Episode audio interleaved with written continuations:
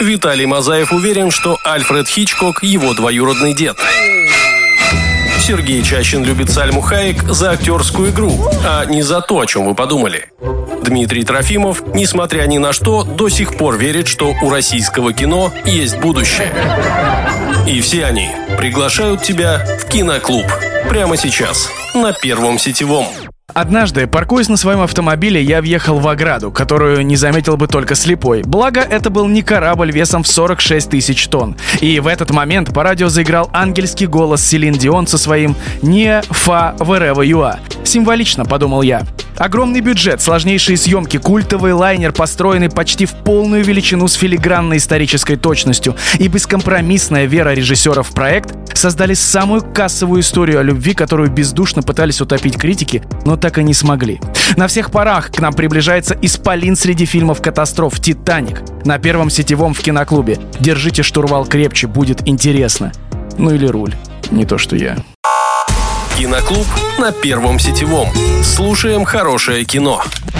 Киноклуб на Первом сетевом вернулся. Я Сергей Чащин. Расскажу вам о том, как создавался один из самых культовых фильмов про огромную яхту. А Виталий Мазаев вам расскажет о том, почему он не умел плавать до 19 лет. Ну, это вранье. Я научился плавать лет в 11. Но ладно, это не столь интересный факт, Ложь, я уверен. враки и кривда. Нет, правда, правда, меня отец научил. Вот. А, так вот, в чем вопрос, друзья? Но это не важно уже. А, сегодня мы смотрим а, и обсуждаем «Титаник». А, Мы уже посмотрели, точнее, его много раз. Сегодня будем обсуждать. Если вы слушаете наш подкаст регулярно, и это не первый выпуск, вы наверняка знаете прикол про то, что у меня все фильмы есть на VHS. Были, по крайней мере. Так вот, «Титаник» — уникальное достижение. «Титаник» был не просто на VHS, а в таком делюкс издании. То есть это была не мягкая... Пластиковые Да, коробки, пластиковые да, которая коробки. открывалась. Открывал. Это Титаник. Представляете, насколько у него какая большая честь? Это был фолиан среди его VHS. Нет, такой же еще Тарзан мультфильм был, но мы его не обсуждаем. Ну, перейдем как-нибудь Ладно, так вот, Титаник, друзья, э, 97 год, если вдруг кто забыл, Джеймс Кэмерон, если вдруг кто забыл, Леонардо Ди Каприо, Кейт Уинслет, Билли Зейн, в конце концов, который, между прочим, был э, учителем театральным Гарика Харламова, когда тут учился в США. Вот. Все эти люди сыграли в Титанике. А теперь интересный для меня факт, который на поверхности, в отличие от Титаника. Так вот, рейтинг IMDb у этой картины, рейтинг, знаешь какой? 7,8. У него даже восьмерки нет по версии американских кинокритиков. Да, это какие-то гады. Даже восьмерки нет, но при этом у нее есть не то что 8, не то что 9, не то что 10, а целых 11 премий «Оскар» и 14 номинаций. Это рекорд. Это невероятно крутой фильм, невероятно огромных масштабов и эпичности. И стоит отметить, что Джеймс Кэмерон, режиссер, большой любитель вообще подводных плаваний, как оказалось. И перед тем, как снять «Титаник», он увлекался тем, что он снял целый фильм для Discovery про, про, подвод- про подводный мир. Он снял фильм «Бездна». И вот он таки добрался до самой наверное, самый впечатляющий фильм о катастрофе, истории катастрофы про огромный корабль по- потонувший. Ну да, реально историчный фильм на реальных событиях основанный, да. Но я просто продолжу. Джеймс Кэмерон не остановился на вот этих подводных съемках. Если вдруг кто не знал, Джеймс Кэмерон, режиссер Джеймс Кэмерон, первый в мире человек, который опустился на дно Марианской впадины. То И есть он сам- был в самом глубоком месте нашей планеты. А потом еще, а потом еще в Марианскую опустился. Как говорил сам Кэмерон, ну, в шутку вроде как, мне не столько хотелось сделать фильм, сколько спуститься к месту крушения. Друзья мои, представьте, он спускался на 4000, да, метров? Да, вот с этими российскими аппаратами Э, известными. Да, если бы не российские штурманы этих подводных э, батискафов, да, эти камеры, которые они придумали, вот эти там металлические Ну, то заслонки, есть там судно, защиты. которое вы видите, академик Мстислав Келдыш, это реально научно-исследовательское судно, вы можете прочитать про него на Википедии, то есть это никакой не выдуманный, как обычно э, в американских фильмах, там Борис Глеб, который что-то там и делает. А, Я не сказал еще один важный факт, на котором мы закончим сухие факты. А, Бюджет 200 миллионов, сборы, а теперь представьте, 97 год, сборы 1,8 миллиардов долларов. Он стал самым кассовым фильмом в истории, пока его не перебил его же и «Аватар». А потом э, финал «Мстителей». Ну, ну да, да, да. Скоро мы продолжим, расскажем вам замечательное создание истории Ромео и Джульетты на корабле, друзья мои. Первый сетевой киноклуб, не переключайтесь. Стань членом киноклуба на Первом сетевом. Узнай о культовом кино все. Киноклуб на первом сетевом, Титаник на первом сетевом, Виталик на первом сетевом, все на первом сетевом. Друзья, э, самая интересная часть этого фильма, ну как самая интересная, самая заметная, скажем так, это не Леонардо Ди Каприо, не Кейт Уинслет, это, собственно, сам корабль. Джеймс Кэмерон огромный фанат того, что он делает, и очень сложный режиссер в своем отношении к делу. Он прям фанатик, наверное. Да, ну, я объясню сказать. такой пример. Э, я вот думал, что я сам, э, ну, вот я когда читаю книгу... Сам я, Джеймс Кэмерон, Да, я, я, я, да, я когда читаю книгу, я представляю, визуализирую, что я снимаю этот фильм, и я бы хотел делать так, что если, допустим, герой э, вначале ребенок, да, потом вырастает, ну, по сюжету книги, произведения, то если бы я снимал, я бы одного и того же актера подождал бы 20 лет, пока он вырос. Так а вот, есть такой фильм, кстати. Я когда, я когда изучал Джеймса Кэмерона, он же, ну, понятное дело, что он так не делал, но он дотошный, вот мне кажется, сильнее меня. То есть он э, у не Титаника, чтобы чтоб вы, ну, наверное, да. Что, Титаника, чтобы вы понимали, он каждый винтик и шпунтик проверял на соответствие с реальной моделью. И создание трехмерной версии Титаника обошлось в 18 миллионов долларов и потребовало 60 недель. Это больше года, друзья. Чтобы вы понимали, это дольше, чем шли съемки всего фильма. Вы должны понимать, что Джеймс Кэмерон не то чтобы заставил, они построили реальную, э, реальную версию, реальный размер Титаника. Это, по сути, 90% от настоящего Титаника. Они построили корабль на воде, это была земля компании, студии одной из, э, которая, которая собственно, вкладывала деньги в, ну, Paramount или Fox, э, вкладывал деньги в производство фильма. И это был 80-метровый дом, лежащий, это был корабль, на котором было все в точности, как и было на самом Титанике. Плюс была версия в 13 метров для съемок общих планов. Плюс была версия разрушенного Титаника, по которому он э, с помощью маленьких, вроде как батискафов, э, планировали, как они будут снимать его внутри, спустившись вниз.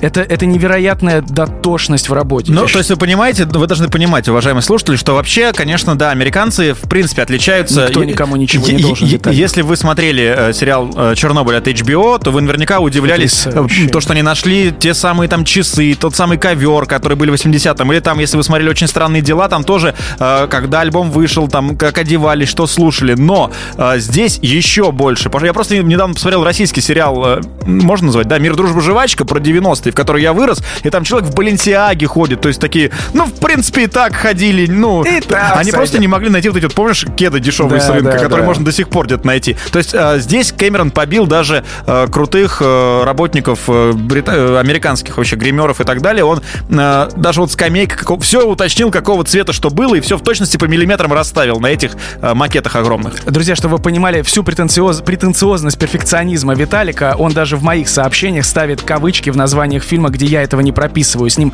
очень тяжело общаться даже в переписке. Друзья, э, фи... Э, корабль, построенный в, в натуральную величину, полная его сторона сделана была только одна.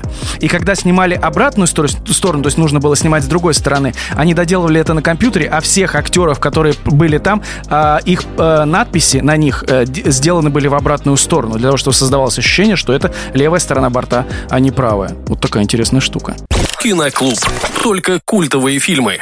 Титаник, друзья, продолжаемся, продолжаем наше погружение и продолжаемся сами. А, глубоководные кадры, если я заговорил о погружении, которые вошли в финальную версию фильма, составляют по хронометражу всего 12 минут. Но вы должны понимать, что это все не какой-то бассейн там где-то в Алабаме. Это действительно погружение, и каждое погружение на глубину занимало несколько часов. Поднятие, потом на всплытие на поверхность тоже не 5 минут занимало. И Джеймс Кэмерон распорядился подготовить макет останков Титаника уменьшенный в 33 раза, как раз-таки в 33 раза. В 33 раза друзья, э, ты будто вот сказал то, что а, Виталий, распоряди, распорядился подготовить макет останков Титаника, и каждое настоящее погружение было отрепетировано с использованием этой модели и модели русских субмарин. Всего состоялось 12 погружений. Поезд Москва-Адлер прибывает. Душный Виталик прибыл к нам наконец-то. Так долго я его ждал. Виталий, расскажи какой-нибудь интересный душный факт, который ты любишь. Раз, два, три, пошел. Рисунок, изображающий розу, был сделан самим Джеймсом Кэмероном. Кэмером. Его руки мы видим в кадре, а не руки Леонардо Ди Каприо. Попробую еще раз, чуть позже, а, хотя это тоже интересно. Но так как режиссер Левша, то при монтаже кадры были зеркально инвертированы. Что касается рисунка э, Роуз... Роуз? Роуз? Роза. Розы, Роза, да, простите. А, Это действительно был рисунок самого Джеймса Кэмерона. И, собственно, эта сцена, когда Лео рисует Кейт, я буду их так называть, потому что для всех они Лео и Кейт. Э, Кейт и Лео. Это же Кейт и отдельный фильм, там Хью Джекман играет. Да, в общем, эту сцену снимали самый первый. И, собственно, это была сцена знакомства Лео, Леонардо Ди Каприо и Кейт Уинслет. И до этого, э, ну, Кейт действительно представала перед ним голой. И когда она находилась в гримерке, Лео стучался. И гример говорит, да ты открывай дверь, все равно он тебя увидит. И вот он ее встречает первый раз. Она раскрывает а- опахала своих, э, своего халата. И Лео удивленно влюбляется в эту женщину. Кстати, что касается Лео.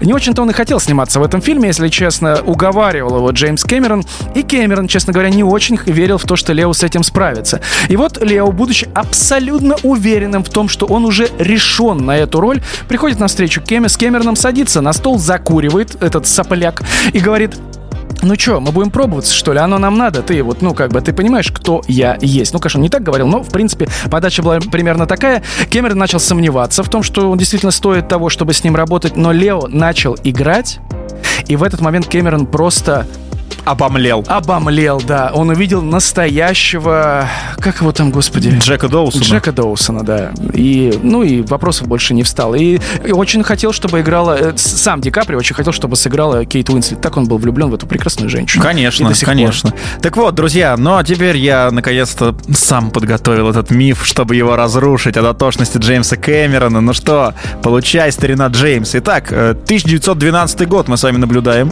У меня есть буквально 5 секунд, чтобы вам рассказать. Э, Тогда не существовало еще чайных пакетиков. Ни Липтон, ни Ахмат, никаких. Но в фильме можно заметить, как капитан Смит заваривает чай именно в пакетах. Что вы скажете на это, Джеймс Кэмерон? Да, душные факты от Виталия Мазаева. Киноклуб. Киноклуб. Друзья, это Киноклуб. Мы сегодня обсуждаем «Титаник», э, венец творения Джеймса Кэмерона. И мы специально Ладно дождались... тебе, но аватар. «Терминатор». Аватар. «Терминатор». Аватар. В «Аватаре» на Этире красивая. Это Зоя Салдана там играет ее. Но ты сбил меня. Так вот, мы сегодня обсуждаем «Титаник». Для 97 года венец творения вообще мировой киноиндустрии. И э, поехали домой. Все, ну ладно. Так вот, э, я заметил, что дельфины, которые показаны в начале фильма, тихоокеанской разновидности. Ничего тебя не смущает? Дело в том, что «Титаник», если вдруг кто забыл, выехал из порта Саутгемптона и плыл в Нью-Йорк по Атлантическому океану. А там таких дельфинов нет. Джеймс Кэмерон, второй выстрел в вас. Виталь, э, скажи жене, если вдруг ты ее мучаешь, пусть э, покажет знак рукой, что ее надо освободить. Мне кажется, это невыносимо. Джеймс Кэмерон, на самом деле, правда, сложный режиссер, и для него очень тяжело далась эта работа. тяжело- Сложный и не отличающий дельфинов режиссер. Какая сложная, как- какая работа для него сложно далась? Ну давай, расскажи, что ты хотел сказать.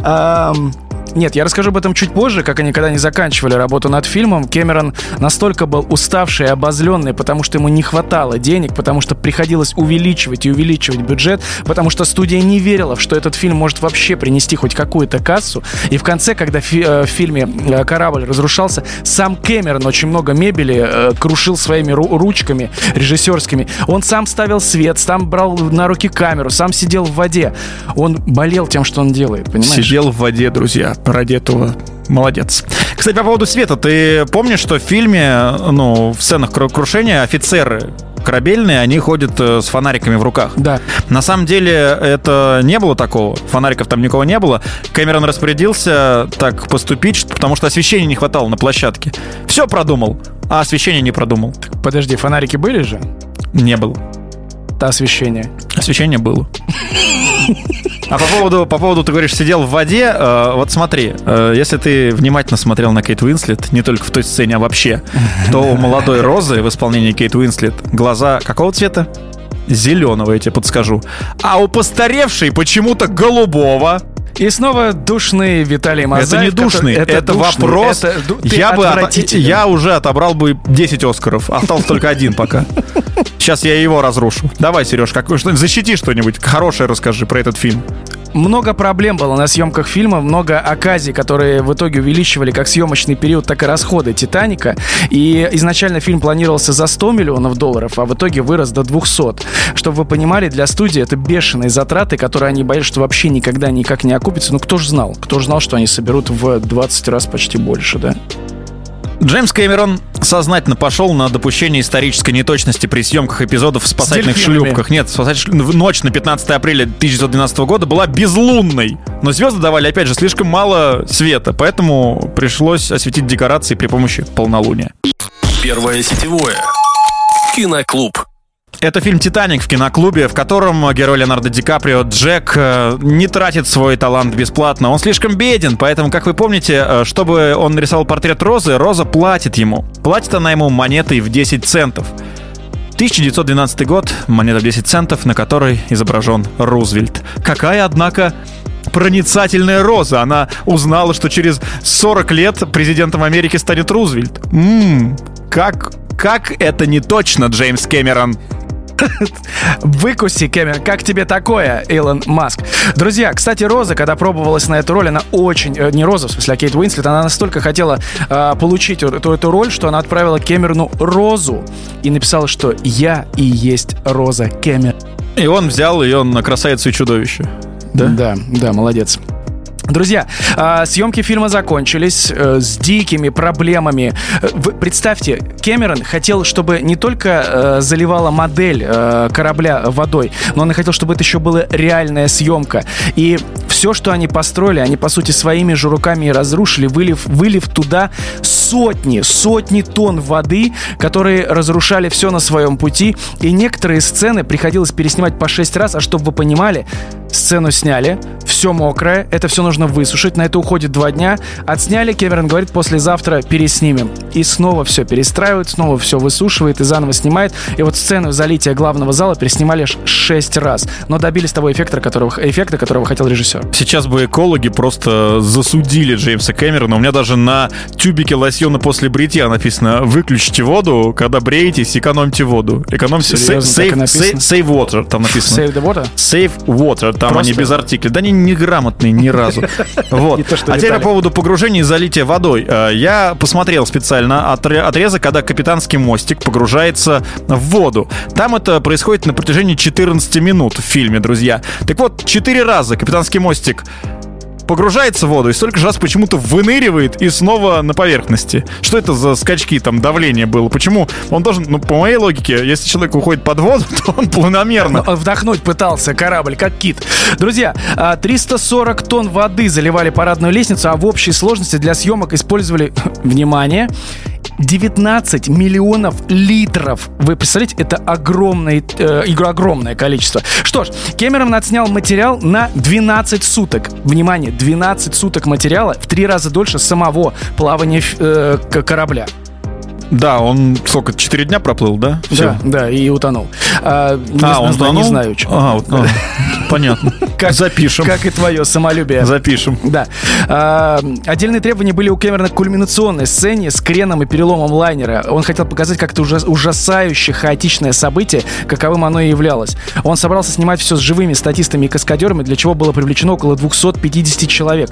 Но угроза здоровья показалась слишком явной. Даже для него в итоге смертельные падения создавали уже потом с помощью цифровых цифровых технологий. Они попробовали с настоящими людьми. Пара человек действительно сильно поранились, после чего к Кэмерону приехали с проверкой, что он там творит. И в итоге они решили, что не надо людей зря травмировать. Лучшая сцена фильма. Киноклуб на Первом сетевом «Титаник» э, снова с нами. Э, к сожалению, уже под водой, но мы рассказываем о том фильме, который поразил всех нас в далеком 2003 году. Мне было... В далеком 1997 году он вышел, но тебя, может быть, в 2003 поразил. Ты же с опозданием живешь. Да, да, я его видел, кстати, гораздо... 25 лет в этом году «Титанику», если вы нас в 2022 слушаете, и 110 лет, как «Титаник» ушел под воду, друзья. Так вот, э, хочешь договорить? Договори. Джеймс после десятков ссор со студиями, я хотел об этом рассказать, сел в монтажной комнате сам и прикрепил к монитору лезвие и клочок бумаги, на котором было написано на клочке бумаги «Применить, если фильм окажется дном». А, дном? Да, да, да. А, я быстренько закончу про проницательность Розы. А, она показывает Джеку картину «Водяные лилии». Мало кто знает, а, точнее все знают, кроме Розы, что художник-импрессионист Клод Мане начал рисовать эту серию линий так их назовем, только в 1920 году, но она опередила время, снова предсказала как, как картину. Как ну и самое интересное, друзья, Джек рисовал розу на холсте чем? Ты помнишь? Углем. Углем. И вот спустя 80 лет э, поднимают с дна океана рисунок углем в идеальном состоянии. Я теперь, если будут завещания, я только углем буду его писать. На это, стене причем. Это был настоящий уголь, не без всякой активированный, ГМО. Активированный. Да, без, без ГМО. Друзья, а, Кэмерон лично занимался монтажом фильма. Он сидел сутками, потому что они опаздывали к сдаче фильма ко времени. В итоге перенесли фильм с июня, или из июня, да, на декабрь. И, чтобы вы понимали, монтаж происходил вручную. Не как сейчас в монтажных комнатах, монтаж на, на компьютере. Нет, это делалось вручную. Отрезалась лента, отрезалась пленка и склеивалась друг с другом. Фильм получался э, с 200 60 минут. И студия ему сказала, с ума сошел, что ли? Четыре с лишним часа. Да, и в итоге он... Вообще, в общем, он с ними договорился, что 194 минуты и ни минуты, ни секунды меньше. Иначе, говорит, я просто уничтожу все, что создал. Им пришлось с ним согласиться. И вот при первом же показе люди были в таком восторге от того, что сказали, что это одна из самых лучших историй о любви, которые они видели в своей... Но я на самом деле сегодня в такой роли антагониста, но, конечно же, все эти душные факты, ну, я так не считаю. «Титаник» — величайшее кино, кино, которое перевернуло киноиндустрию, и, конечно же, это все для образа. Я ну, считаю это действительно одним из самых классных фильмов о каком-либо историческом событии. Да, это драма, но туда классно вплетена история любви, туда классно вплетены реальные научные погружения э, российских э, ученых, и спустя столько лет можно пересмотреть, да, пусть ты знаешь, что там будет, но я сейчас скажу лучшую сцену, и мне кажется, мы с тобой здесь совпадем во мнениях. Напомню, мы, Сережа, никогда не договариваемся э, о лучшей сцене заранее. Кстати, да. Мы с ним вообще ни о чем никогда не договариваемся, потому И что... вам советую. Это бесполезно. А, фильм собрал огромную кассу, безусловно. Музыка Селин Дион, естественно, стала культовой. Эта песня. always love you. Да, мне кажется, даже сейчас ты ее услышишь, ты подумаешь именно о тех I will always love you, это же из телохранителя. Нет, я про ту, которая из Титаника. Я его поймал. Отпусти мою ногу. А, распростертые объятия Кейт и Лео, да? Кейт и Лео это тоже другой фильм, я же говорил. Виталик, господи, соберись, что за я понял. человек такой? Лучшая сцена фильма. Ну, конечно же, друзья, конечно же, заботевшая машина и рука Кейт Уинслет, э, ползущая по стеклу. Появление Лео на лестнице и ждущий его у подножия Кейт в самом конце. Но нет, это кажется, фигня какая-то. Это было очень трогательно. Нет. Безусловно, друзья, «Титаник» — это одна из самых трогательных историй любви, развернувшейся на фоне жутчайшей человеческой катастрофы 20 века.